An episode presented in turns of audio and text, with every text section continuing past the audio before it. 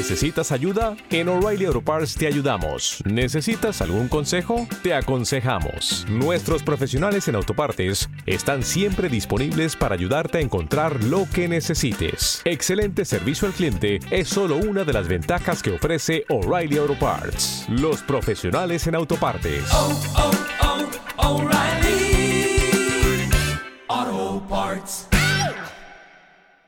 Quest TV, la plataforma audiovisual de la mejor música, impulsa este espacio. Clásica FM Podcast.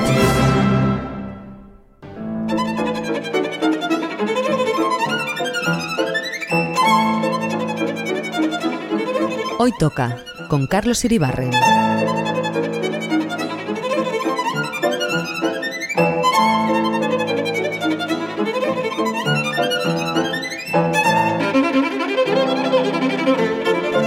Bienvenidos a Clásica FM Radio, esto es Hoy Toca.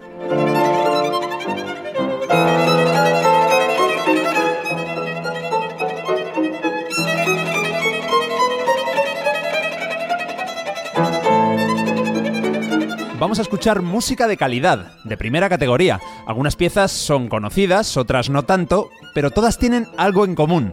A mí me encantan. Espero que disfrutéis escuchándolo tanto como nosotros haciéndolo. Y por cierto, podéis y debéis seguirnos en Twitter, en Facebook y en Instagram. Esto es Clásica FM Radio.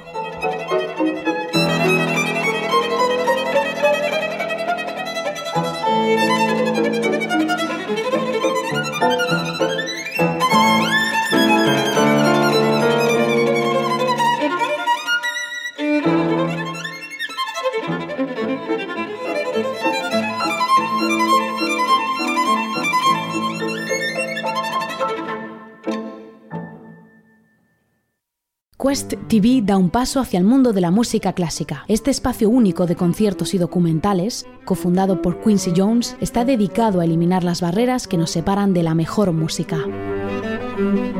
Con un gran y escogido catálogo de increíbles interpretaciones de jazz, soul, hip hop, rock, música electrónica o sonidos del mundo, desde África hasta la India, la música clásica es la última en añadirse a este rico universo musical. Visita Quest TV para conectar con la misión global de poner toda la música en un mismo escenario. Quest TV, donde se encuentra la gran música.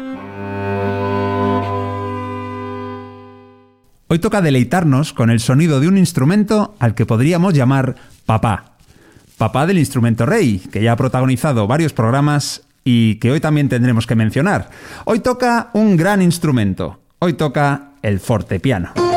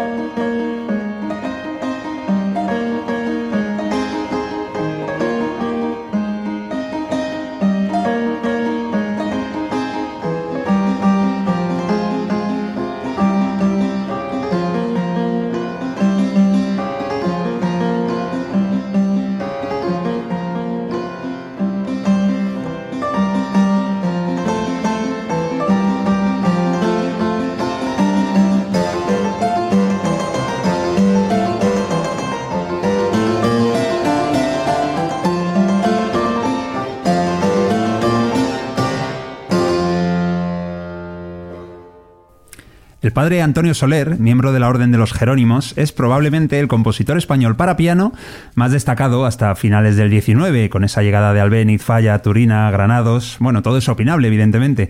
Su catálogo de piezas para teclado es inmenso y hemos comenzado el programa escuchando su sonata número 116 en Sol Mayor interpretada por el teclista, vamos a llamarle, estadounidense Edward Parmentier.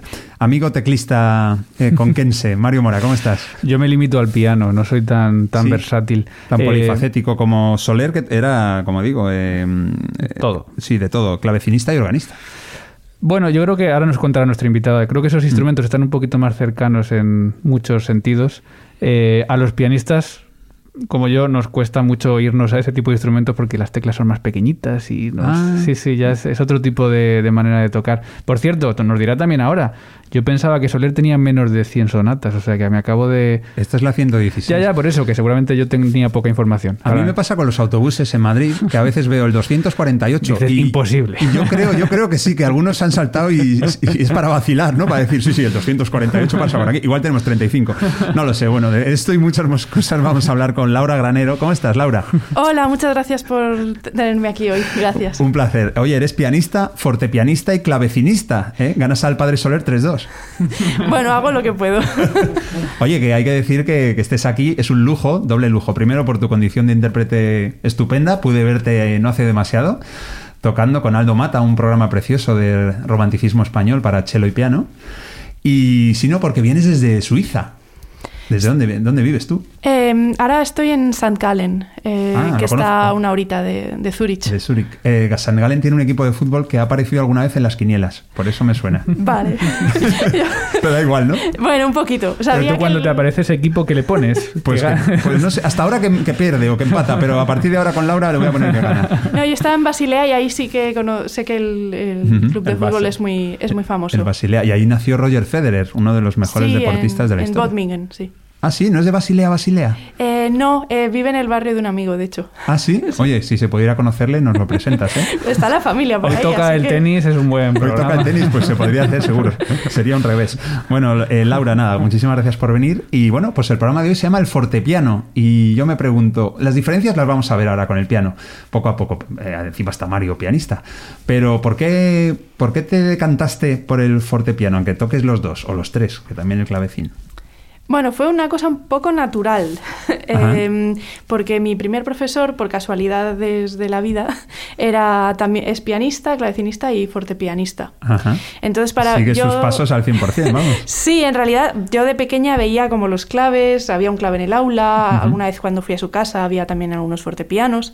Entonces para mí era natural que había muchos instrumentos y de hecho me acuerdo como hacia los 12 años así, me planteé si a lo mejor pasar a- pasarme a clave. Ajá. Eh, en aquella época, bueno, pues y en general los profesores de piano no les hacía mucha gracia que estudies varios instrumentos, entonces eso no era una posibilidad. Ah, ¿no? Prefieren que te concentres en uno. Sí, que te Somos concentres en muy el- malos. sí.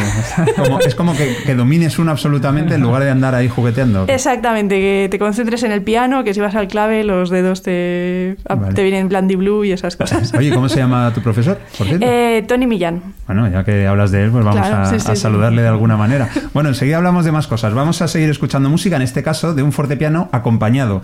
Lo va a interpretar el Ensemble of the Classic Era y lo que van a tocar es el rondó presto, tercer movimiento del trío para fortepiano en mi menor de Franz Joseph Haydn.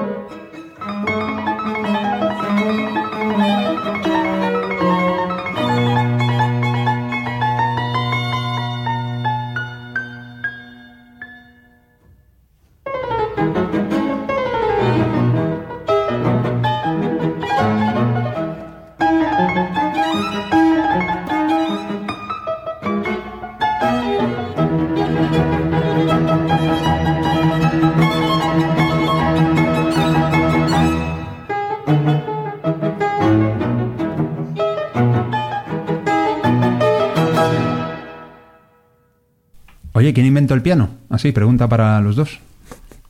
Bueno, yo sé que se llama Bartolomé. ¿no? Bartolomeo, ¿no? Será italiano, Laura. Sí, Bartolomeo Cristofori. lo inventó hacia 1700 y eh, los, lo estuvo desarrollando y bueno, eh, nos quedan tres, eh, tres instrumentos suyos de los años 20. Quedan todavía. Sí. Uno creo que está en Roma. ¿Puede ser? Puede ser, puede es que ser. tengo aquí apuntado en otro capítulo, pone, ¿has estado en el Museo Nacional de Instrumentos Musicales de Roma? Hay uno de 1722 de Cristoforo. Ajá, ok. A mí me suena que hay uno en el Met, pero... Pues ya tenemos dos.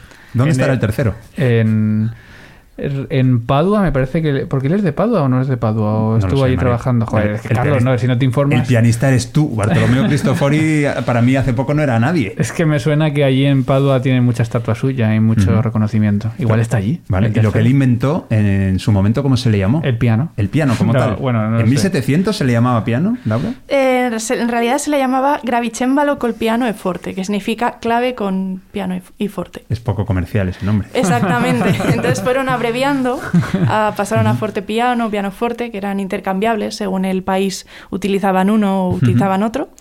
Y luego ya nos quedamos con la versión cortita, que era, que era piano. El piano. Lo que hemos escuchado en estas dos primeras piezas, evidentemente, no, no suena como un piano. Suena más como un fortepiano, que de eso se, eh, se trata el programa. Sin embargo, la próxima vamos a escuchar eh, pues una obra de Schumann interpretada por un fortepiano, pero que suena mucho más a un piano. Yo, de hecho, no, no, no veo la diferencia. ¿Esto por qué es?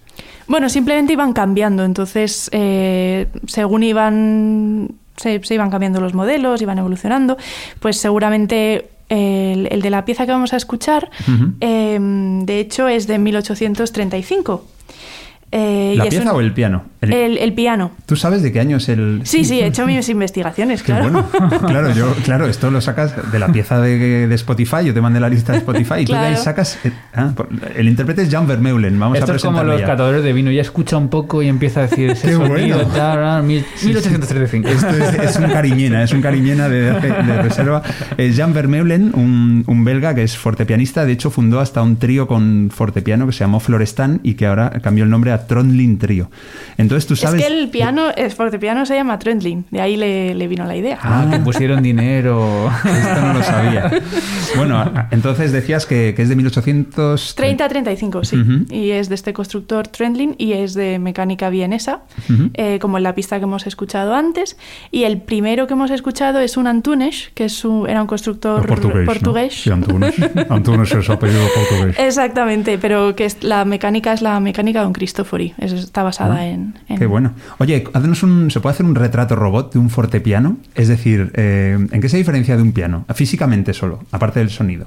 Vale, a ver, es que la cosa es complicada porque realmente lo de fortepiano es una invención que nos... Una invención moderna para, para denominar a los frikis que nos dedicamos a, a esto, ¿no? Entonces, realmente, a ver, son todos pianos en realidad. Eh, simplemente un instrumento que funciona con, con macillos y un instrumento de tecla que puede producir dinámica. Eh, y entonces, eso, el nombre fue, fue cambiando, ¿no? Entonces, ahora, hoy en día, se denomina fortepiano a instrumentos históricos, sean originales o copias,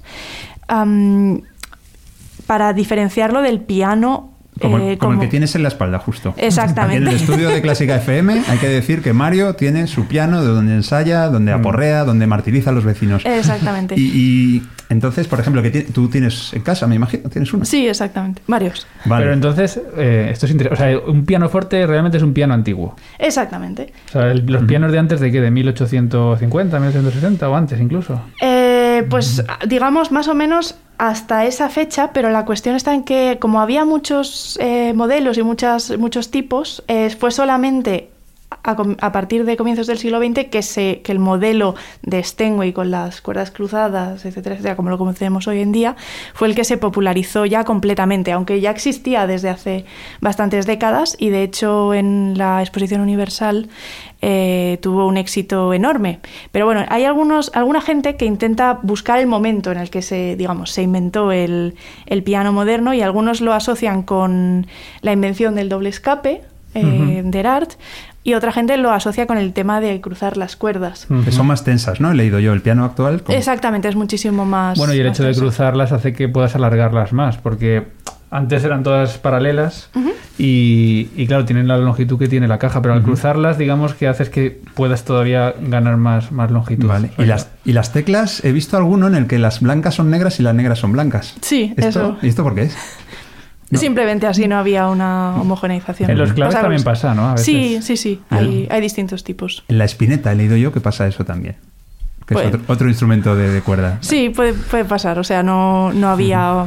No era de una forma como es ahora. Bueno, pues vamos a escuchar este fortepiano que a mí me suena como un piano, pero bueno, ya después de la explicación de Laura está todo más claro. El intérprete es el belga Jan Vermeulen, como decíamos, y el autor es Robert Schumann, uno de los genios del romanticismo. Lo que vamos a escuchar pertenece a una de sus obras de luego más delicadas. Esto es una auténtica maravilla. La obra se llama Escenas del Bosque, eh, y lo que vamos a, oír es el pájaro profeta, en alemán Vogel als Prophet.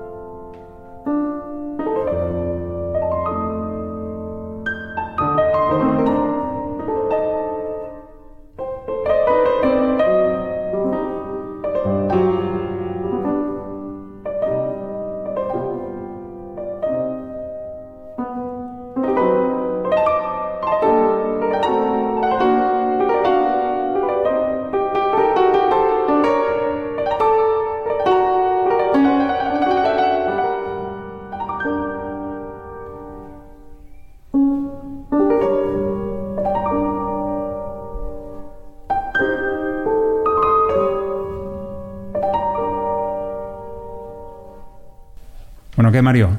Es precioso esto, ¿no? Hombre, es un momento muy especial de Schumann. Yo he tenido la suerte de trabajar toda la colección de las escenas del bosque, que eh, realmente la conocida es esta, y te diría que no me parece ni siquiera la mejor. O sea, es una maravilla toda la obra de. Hombre, de es la que he escogido yo, o sea que de las mejores. A ti te gusta, pero ha sido. ¿A ti no?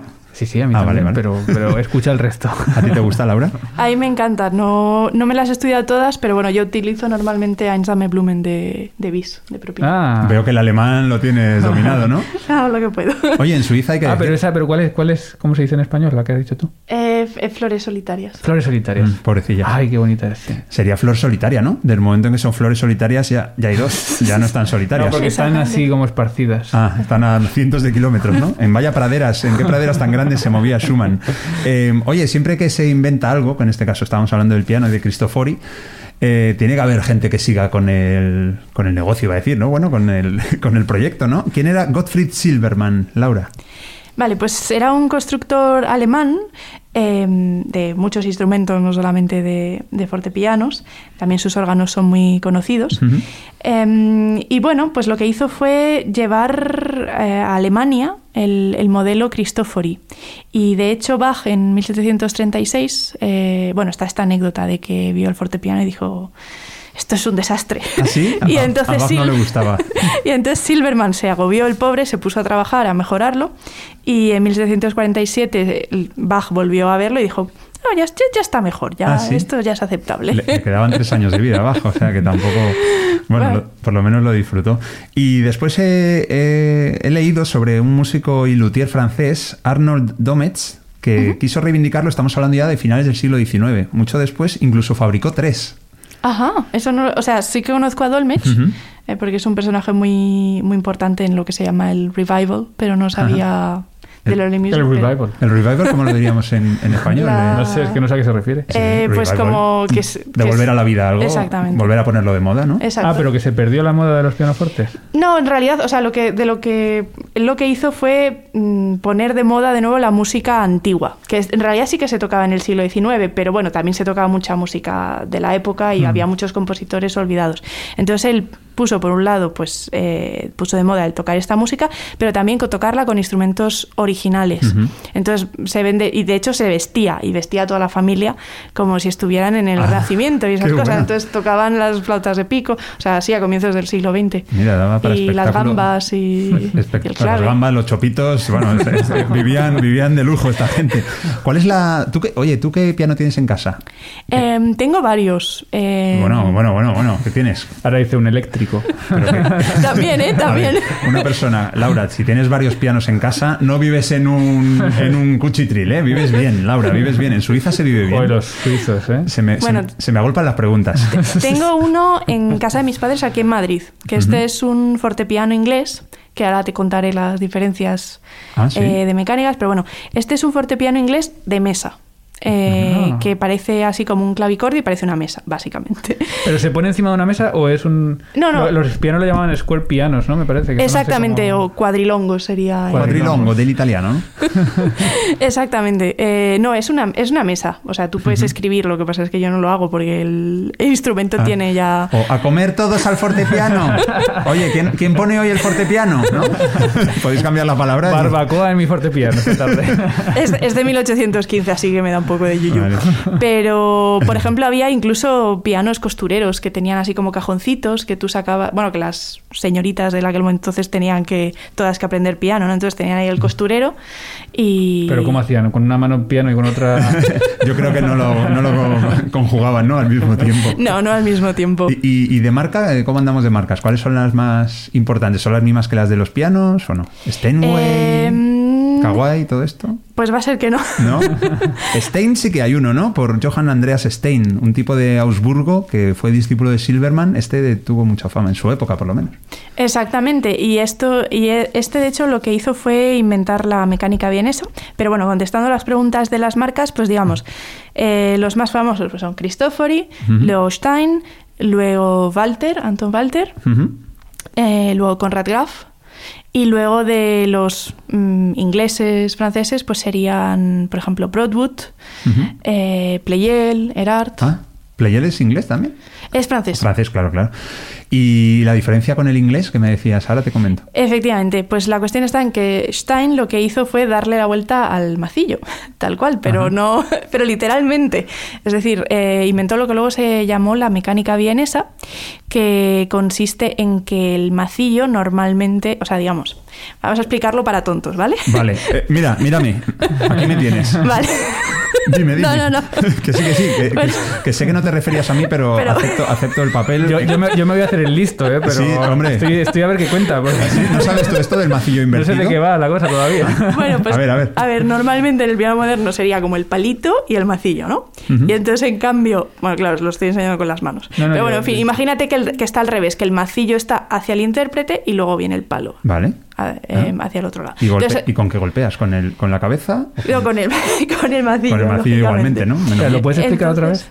No, no, por favor, que, que ya está clarísimo, Mario. Entonces esto se llamaba, la, la vienesa se llamaba eh, Prellmechanik, Prel Mechanic eh, y Stos me- eh, Mechanic y eh, Prel sería como de rebote. O sea, como que el macillo rebota y Stos es eh, empujar o golpear. Entonces, eh, de la Stos Mechanic, que es la inglesa, francesa, etcétera, que tomó el modelo de, de Cristofori y no la vertiente vienesa, eh, pues eh, de, es- de esta surgió el piano moderno. Entonces tienen los, los mm, fortepianos franceses vieneses, tienen el, el macillo colocado de la misma forma que el, que el piano moderno. Pero una pregunta, eh, o sea, lo que hace es añadirle más partes al mecanismo, ¿no? O simplemente darle la vuelta. No, no, no. Bueno, me imagino, eh, evidentemente trabajó en, en distintas innovaciones, etcétera, etcétera, pero vamos, lo más importante es eso, el- la cuestión de, de que, de que cambió la, la posición. Yo propongo abrir tu piano, Mario, verlo y darle la vuelta a todos los macillos y ver cómo suena. Ver los dos sistemas y a ver cuál, cuál nos gusta más. ¿Cómo lo ves? No, no parece que no te nos haga va a mucha dar gracia. tiempo, ¿eh? No nos Pues, va a dar tiempo. Por tiempo, ¿no? Bueno, pues vamos a hacer una cosa. Vamos a seguir escuchando buenísima música con un piano fuerte o con un fortepiano. En este caso vamos a escuchar un músico que... ¿Te gusta Beethoven, eh, Laura? Me encanta. Sí. Anda, que hizo muchas cosas, ¿no? Sí, Para, sí. para vuestro instrumento. Qué maravilla. Oye, Beethoven forzó un poco a los constructores también, ¿esto es verdad? Forzó piano. Sí, sí, da- daba la lata. daba O mucho sea, la que lata. hizo que los pianos evolucionasen también por lo que requería su... su Sí, es que esta era la cuestión, es que imagínate tú que tú hoy en día, pues eso, pides un, quieres un piano y entonces empiezas a decir, no, es que yo quiero que tenga una, tenga una cuerda más, una cuerda más en los agudos, que tenga esta posibilidad. Sí, pero a mí no me hacen caso, pero a, Bet- a Beethoven, A Beethoven sí. sí, por lo que sea. Me da que tenía peor genio que tú y esa gente es mejor hacerles caso porque si no te dan la tabarra. Bueno, lo que vamos a escuchar es el adagio sostenuto ed expresivo de la sonata para cello y piano número 2 en sol menor. Opus 5 número 2 de Ludwig van Beethoven. Los intérpretes son Alexander Lonkich, que es eh, fortepianista alemán, y Nicolas Alstaed, también alemán y es chelista. Es 22 años más joven que el fortepianista. Y por cierto, tienen un disco precioso, que es la obra completa de Beethoven, para estos dos instrumentos. A ver si os gusta, porque esto es una gozada.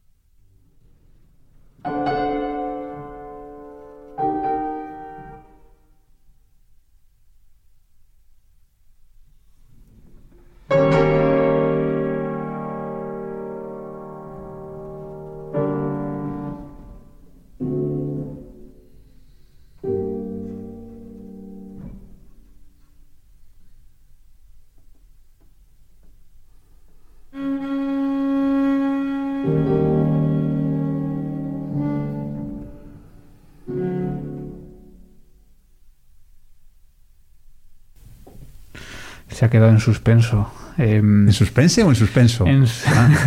No, sí, en suspenso. en suspenso y en suspense. No, pero que no le quieres suspender a Beethoven por esta música, ¿no? No, es que ha hecho. Es que Laura me va a entender. Ha hecho una dominante que estaba esperando Mm. que sonase la tónica Sí. y no ha sonado porque enlaza con el siguiente movimiento. Claro, es que para mí la tónica suena cuando la abres. De Pero, hecho, hay una anécdota divertida de Beethoven. esto? No, no, no Ah. de esto, pero de que el vecino de Beethoven lo dejó, dejó un acorde en dominante y él llamó y tocó la tónica. Ah, sí, no me digas cómo llama, que hizo pom pom pom pom. Exactamente. Mario, este Beethoven es de los comienzos, ¿no? 1796 Sí, era, pero es era que- joven. Es que ya se le ve, ¿eh? Ya se le ve venir. O sea que. No, me encanta de este, de este Beethoven, me encanta la contención, ¿no? El- el cómo es capaz de crear toda esa tensión con, con tan poco. O sea, con tan poquitas notas, con, con ese carácter, no sé, me, me encanta, desde luego. Es una maravilla, claro que Sí. sí. Lo que es una maravilla también es un CD, un proyecto en el que estás trabajando, Laura, y cuéntanos algo sobre, sobre este disco. Bueno, pues eh, Bueno, este disco o, o lo que sea. el disco ¿qué nuevo, es? el disco antiguo.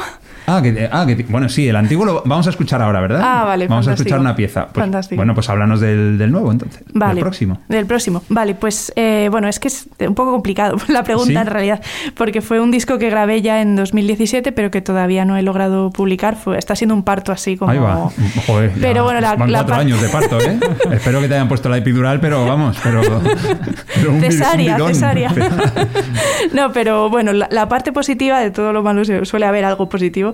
Es que, bueno, vamos a intentar hacer una integral con las obras de este compositor. El compositor se llama João Domingos Bontempo, es un compositor Ah, sí, portugués, portugués. que bueno, que tiene una historia muy, muy interesante porque bueno, se fue de Lisboa a Francia y luego a Inglaterra y bueno, este, este- era un apasio- apasionado de la música, pues eso, centroeuropea, de Beethoven, de Haydn, e intentó programarla en, en Lisboa, fundó el conservatorio y de hecho, bueno, creyeron que la sociedad de conciertos que había organizado en realidad era una especie de, bueno, ¿cómo decir? Una Círculo, tapadera. sí, tapadera, círculo conspiratorio de, mm, de personas de izquierdas. Eh, entonces, bueno, cuando se alzó el, el gobierno conservador, pues eh, lo persiguieron y se tuvo que esconder cinco años en la embajada rusa. Madre mía, vaya... Pero hacían conciertos o ni eso. de- Parece que en Sí, sí, sí. No, no, en realidad sí que era una sociedad de conciertos, el pobre hombre. Solamente quería eso, pues programar Beethoven y demás. Lo que pasa es que a, a los portugueses solo les gustaba la música italiana. Vale, y, Así va- que- y vas a reivindicar a Joao Domingos Bontempo tocando toda su obra para teclado. Bueno, sí, vamos a ver, vamos poquito a poquito, si, Vale. si podemos. Ah, Se bueno. llama La Persecución, el CD. De todos modos, como este disco, digamos, está por llegar, todavía Sí, está por llegar, vamos a escuchar pues una pieza del anterior y vamos a escucharte a ti tocando, Laura Granero. Bueno, Que vamos a escucharte tocar Chopin. ¿Por qué escogiste esta pieza para el disco? Eh, tengo por aquí. El disco se llama En un salón de la Nueva Atenas, en el que hay varios intérpretes, por cierto. Y pues tú tocas el vals eh, número uno de la Opus 69 de Chopin, que es una preciosidad, que se llama el vals de la despedida. Ahora contaremos por qué. vale, pues eh, resulta que, mm, que, bueno, que existe un- esta asociación en París que lo que hacen es precisamente promover los eh, fortepianos eh, históricos y entonces, bueno, por el hecho de ser parisina y de hacer mucho, trabajar mucho con siglo XIX, decidieron ponerle este título de eh, en un salón de, de la Nueva Atenas, Eh, porque era un barrio de París en el cual, bueno, que estaba muy en boga en época de Chopin y demás, iban los artistas ahí, hacían sesiones como una especie de jam session. Ah, qué bueno. Mario se había ido a Grecia ya. Claro, yo digo, no entiendo nada. o sea, No, París, Mario, París. Entonces, Vale, bueno, claro, había que elegir compositores. Esto estaba, eh, estuvo junto a una, a una exposición que hubo en el Petit Palais, en, en París, eh, del, del romanticismo en los años, en París, en los años 30. Entonces, bueno, pues eso, tenía que, que elegir alguna pieza de nuestros Ajá. compositores. Así que me dio por, por Chopin. Intenté, es- elegí también luego un, un preludio.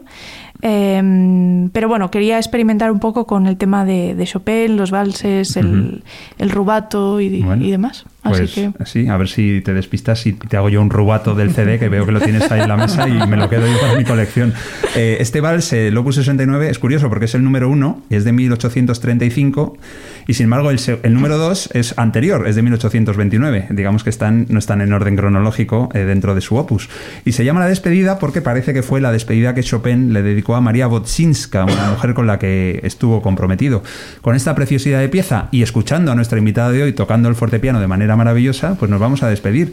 Laura Granero, eh, ha sido un placer inmenso. Muchísimas gracias por, por estar con nosotros. Nada, gracias a vosotros. Hasta la próxima. Mario, yo creo que habrá que repetir con Laura algún día, ¿no? Sí, me da. Porque hay que comentar lo que vamos a escuchar ahora. Entonces, como hoy no va a poder ser, me gustaría hacer un comentario de lo que vamos Ah, a. De lo a- que, a es que no- posteriori, nunca, ¿no? nunca he escuchado a Laura en Tocando, ¿no? tocando. Pues yo eh, sí, yo sí, mira. eh, Mi vida es más completa que la tuya. Yo he escuchado tocar a Laura Granero. Pues sí. Tú no. Pues en el próximo programa comento lo que vamos a escuchar ahora. Muy bien. Gracias, Mario. ¿eh? A ti. Gracias, Mario. Gracias, Laura. Bueno, pues ya vais a escuchar esta preciosidad. Chopin es una garantía y este vals es una gozada. El vals de la despedida de Frédéric Chopin, interpretado por Laura Granero. Esta es la mejor música del mundo, la de Clásica FM. Hasta el próximo. Hoy toca.